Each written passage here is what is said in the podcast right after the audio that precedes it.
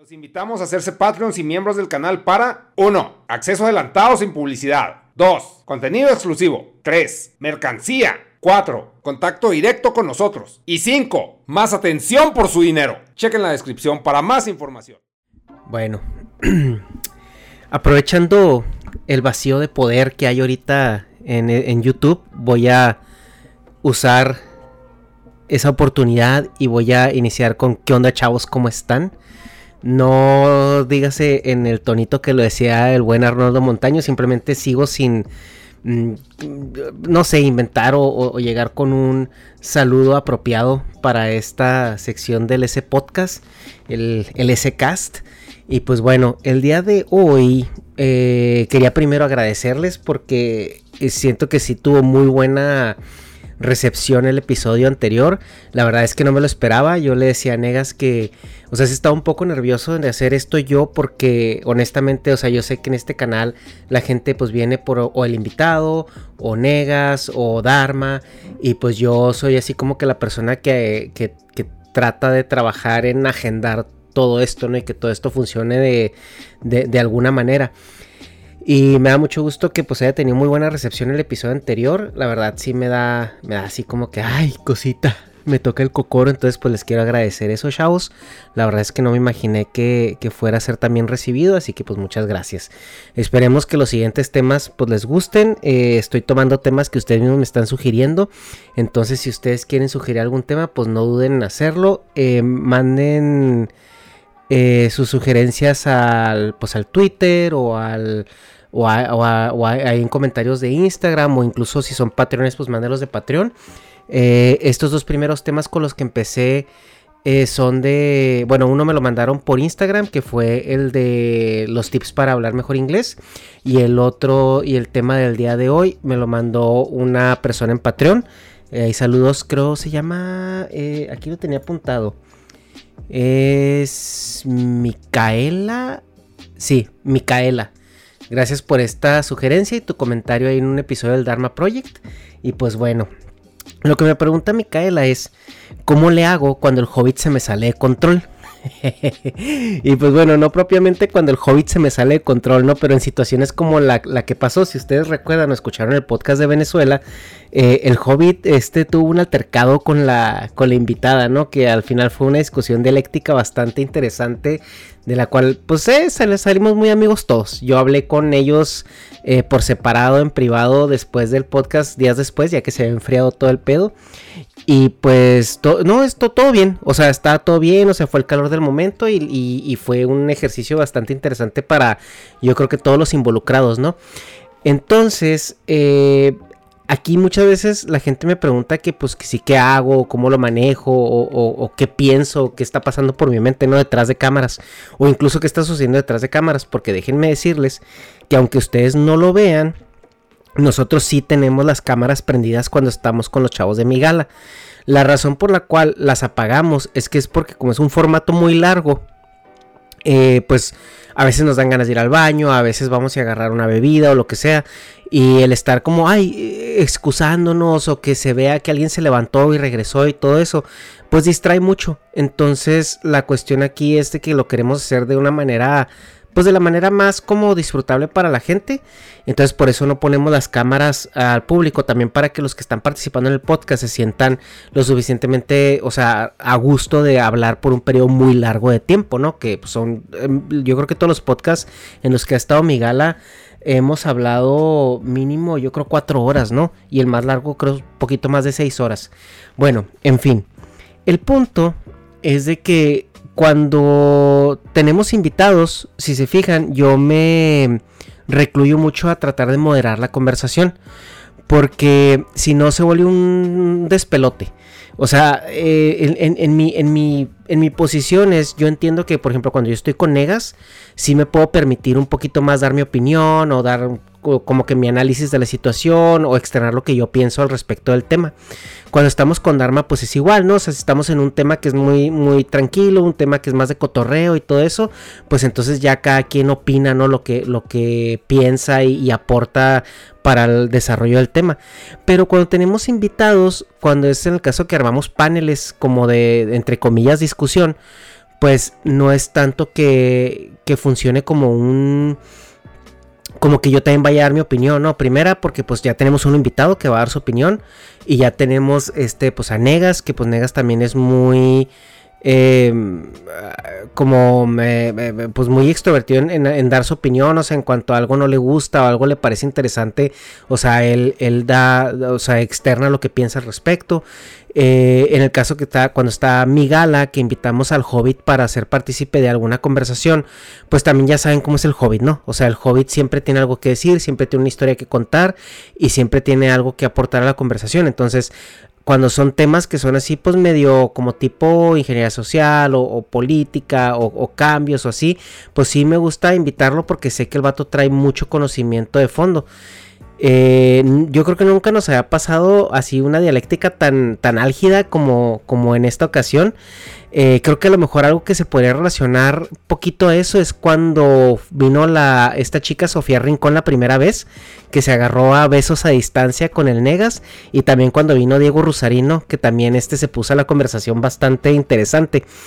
Eh, pero fuera de eso, creo que eh, en esta ocasión fue más todavía, porque este sí fue como un confrontamiento.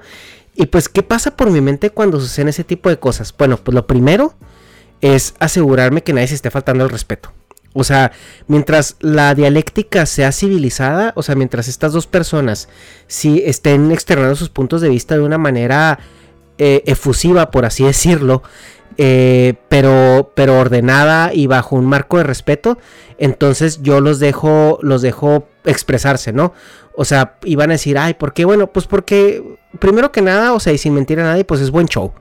O sea, diría Negas, ¿no? Qué, qué buen show pues es, buen show, o sea, porque pues la gente le gusta esto, ¿no? A la gente le gusta ver este dialéctica de una manera álgida, le gusta ver discusión porque eh, eh, apela al morbo, apela a, a las a, a, esto que la gente pues ve como entretenimiento, ¿no?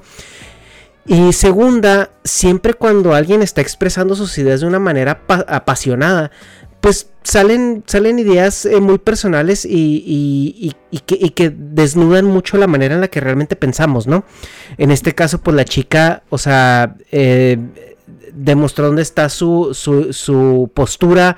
El hobbit es muy bueno para exasperar, o sea, porque el hobbit es, o sea, busca cualquier palabra triggereante y la lleva a un extremo máximo para, para probar un punto. Entonces, o sea, todo esto como funcionó eh, pues fue una manera eh, muy, pues, como les digo, o sea, muy emocional, pero siempre hubo respeto. O sea, siempre hubo como un intercambio de ideas en el momento en que yo entré a cortarlo fue pues ya cuando este empezaron ya a tirarse de que de que es que yo soy médico y el otro pues es que no eres etóloga.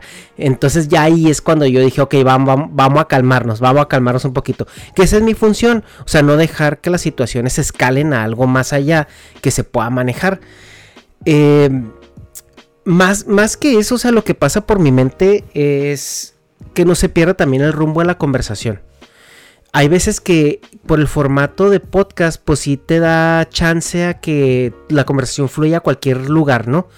Y que, y que te puedas desviar un poco, o sea, porque tienes dos, tres horas de tiempo para, para eh, enarbolar ideas. Entonces, si te desvías 10, 15 minutos con algo que después puede aportar contexto, yo no tengo ningún problema.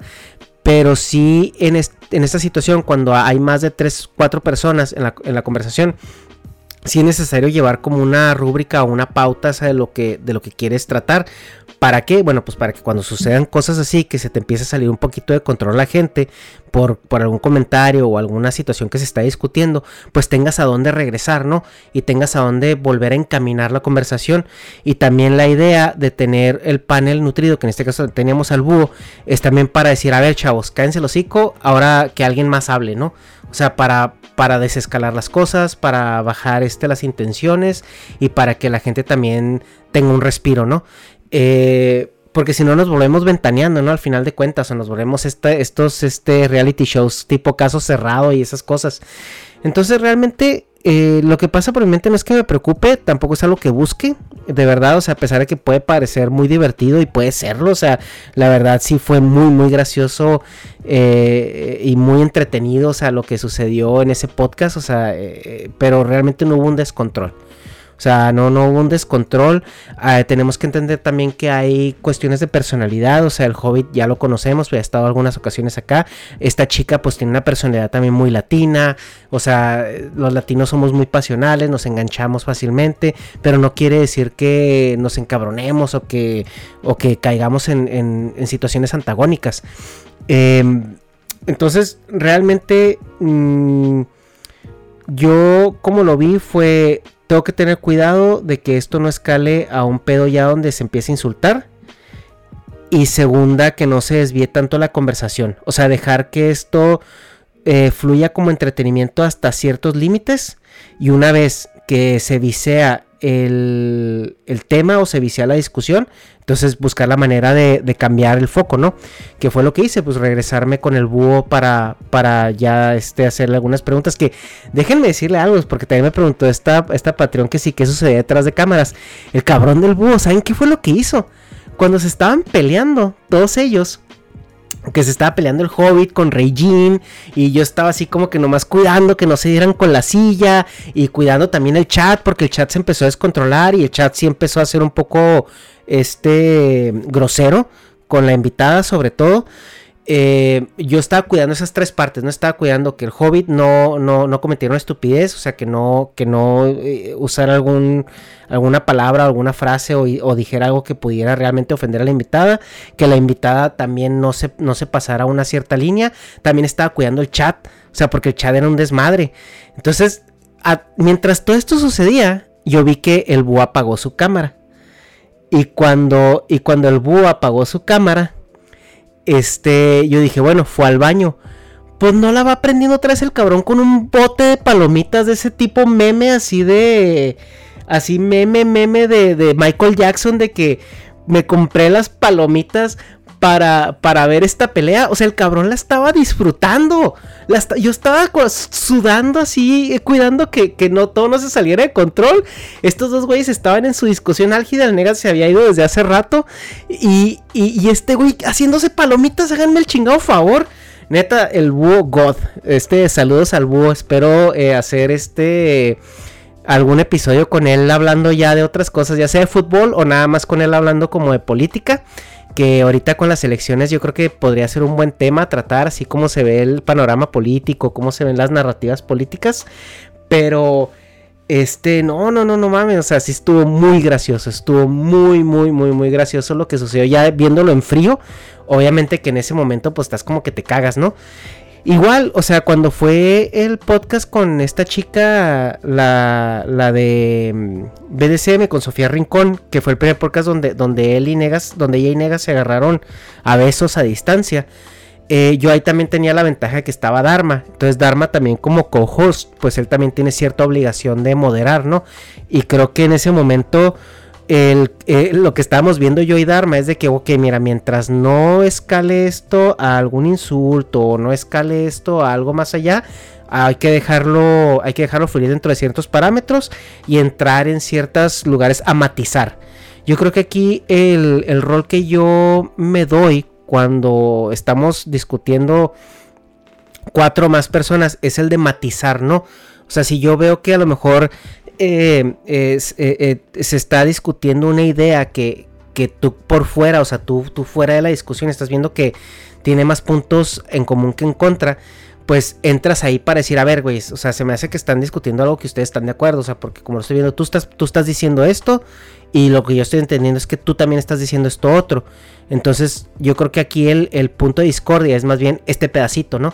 Entonces yo creo que ya cuando matizas las ideas, por lo, hasta los demás como que organizan sus ideas y expresan esas ideas de una manera más ordenada, por así decirlo nunca hemos tenido una situación donde se nos descontrole y se vaya toda la mierda. O sea, eso creo que ha sido bueno y también habla mucho de las personas que hemos invitado al canal. O sea, creo yo que cuando hacemos un scouting de, invitados, eh, tenemos un buen contexto de lo que, de lo que son y también cómo ellos acceden a, venir.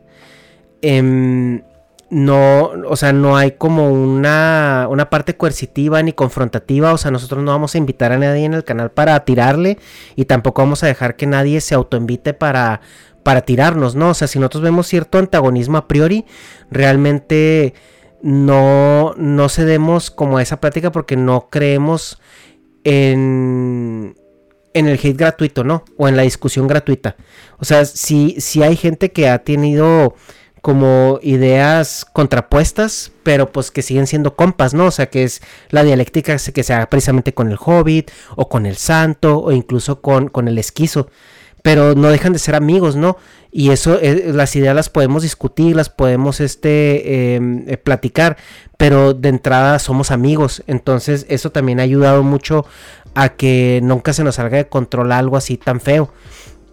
En la, en, la cuestión de, de Rusarín, pues bueno, eh, con Rusarín fue algo muy raro porque fue la primera vez que nos topábamos, era la primera vez que platicábamos. También coincidió que él estaba con Farid, que también con Farid era una persona con la que yo quería hacer algo. Después que después hicimos un podcast en solitario con él. Pero eh, eh, esa interacción con Diego fue muy Diego crudo. O sea, era un Diego muy crudo. Como un Diego que eso era lo que Diego hacía. Pero todavía no se matizaba con la fama que ya tiene. O sea, por ejemplo, ahorita Diego, si ustedes se fijan en su contenido que hace ahorita, no es tan confrontativo. Pero en ese momento acababa de pasar lo de, lo de Carlos Muñoz. Diego tenía ese, esa, ese vibe edgy de que, pues, pues muy así, o sea, muy, muy como lo conocimos nosotros en, ese debate, ¿no? Y, y, después él vio que pues esa, esa actitud le podía traer problemas ya en el mainstream. Porque el mainstream es una cosa, en el mainstream no puedes hacer ni decir muchas cosas que dices cuando estás en tu nicho. Entonces ahorita Diego es muy diferente en su creación de contenido y a mí me parece que ha evolucionado en la, en la dirección correcta, ¿no?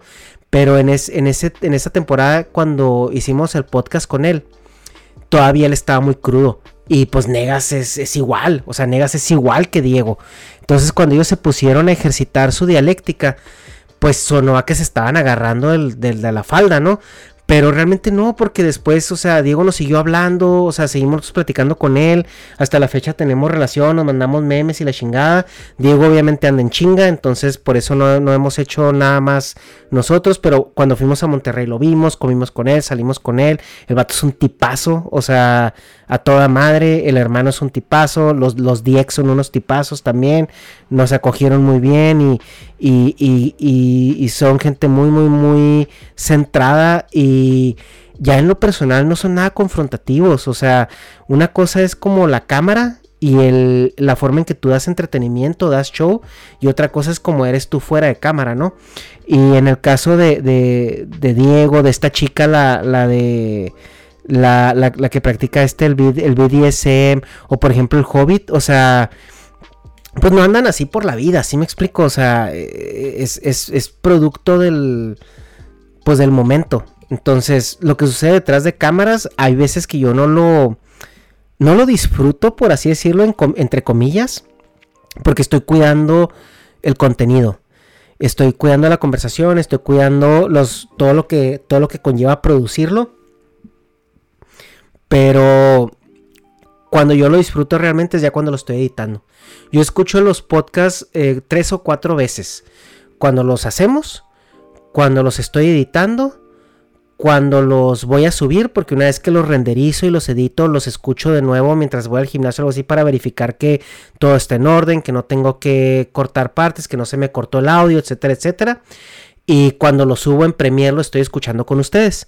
Entonces yo los podcasts los escucho varias veces y, y realmente cuando yo lo disfruto más es, es, en esas veces que yo lo escucho ya después que lo edité, que lo rendericé y todo esto. Y es donde me, acuerdo de lo que sucedió ahí detrás de cámara, es cuando me atacó de la risa. O sea, por ejemplo, en, el, caso, en el caso del hobby, lo que les digo que hizo el búho, en su momento fue así como que, ¿qué pedo, güey? ¿Qué pedo? O sea, y ya cuando lo edité y cuando ya lo volví a resubir y todo, y que me pensé, dije, mira, este cabrón lo que hizo. Entonces, es muy divertido lo que sucede detrás de cámaras pero hasta ahorita no hemos tenido una situación donde se nos salga el pedo de control y haya que cortar o haya que callarle este, las ideas a alguien ni nada. Siempre ha sido como algo muy chido, algo, algo, algo pues padre que pues da, da buen show, pero no deja de ser entre compas. Entonces, eh, pues ya, digo, eso es, eso es lo que me preguntaron eh, para este tema. Eh, yo sé que alguien me había pedido que siguiera hablando sobre el tema de lo del inglés y trabajar en el extranjero, escapar la TAM y todo eso. Entonces yo creo que la siguiente semana les voy a hacer una cápsula donde les voy a platicar mi historia de cómo yo salí de, o sea, bueno, no salí, o sea, se escucha muy feo decir, ay, escapé de Latinoamérica, se escucha muy feo porque la verdad tiene, tiene, cosas buenas y tiene cosas muy malas, chavos. O sea, vivir la vida del expatriado, que luego les explico que es un expat, eh, para los que no saben, es muy difícil, es muy, muy difícil. Entonces, em, yo creo que la semana que entra la cápsula va a tratar de eso, va a tratar de de la historia de cómo salí de, de, mi país, eh, porque no regresé también, y pues que es personalmente, ¿no? Vivir fuera de tu país, o sea, porque mucha gente piensa que sales de México a Estados Unidos y es el sueño americano y tus problemas se resuelven y pues tienes una calidad de vida superior y todo, pero hay cosas emocionales muy duras que, que se viven de este lado y sobre todo lejos de tu familia, eh, de repente llegar a casa, visitar a tus padres y notar que, están envejeciendo, ¿no? Eh, es, algo muy duro. Empezar ya después a contar los años, ¿no? O sea, decir, güey, o sea, ya, o sea, cuánto tiempo me quedan mis padres, ¿no? Cuánto tiempo me queda mi familia, o sea, cuántas más, cuántas visitas más tengo para para disfrutarlos, para convivir con ellos y a pesar de que los visite, eh, no es lo mismo visitarlos cada dos, cada tres meses, una semana, a, vivir con ellos, ¿no? O sea, a, vivir esta cotidianidad de, de, estar con ellos, de verlos un día random entre semana, de, un día que se me antoje ir a comer a casa de mis padres o, o, cualquier día invitarlos a una carne asada a mi casa o, que, o que tus padres de repente te pidan un favor y, y llegues de pasada a hacérselos, ¿no? O sea, eh, se pierde, se pierde mucha esa cotidianidad y, las visitas se vuelven como, como estos eventos eh, muy intensos y muy esporádicos que, que, se vuelven especiales y falsos, ¿no? Porque, ¿y por qué falsos? Porque pues tienes mucho tiempo sin ver a tus padres o tienes mucho tiempo sin ver a tu familia, los ves una semana cada seis meses, una semana cada ocho meses, entonces todo lo que vives con ellos es como unas vacaciones, ¿no? Em, y siento que pues estás tan entretenido en, en la emoción de verlos que una semana se te pasa en un abrir y cerrar de ojos y realmente no hay oportunidad de profundizar de ver realmente qué está pasando, de entender sus sufrimientos, porque obviamente tus papás no van a venir esa semana de vacaciones a decirte que les duele esto, que ya se sienten mal de esto, que a lo mejor están enfermos de esto, o que a lo mejor tienen este u otro problema, o que, o que a lo mejor tienen esta situación cotidiana, o con el trabajo, o con los vecinos, o, o con la casa. Entonces se vuelve como como un juego de, de vamos a olvidar que somos humanos para disfrutar un poco la humanidad que nos queda, ¿no?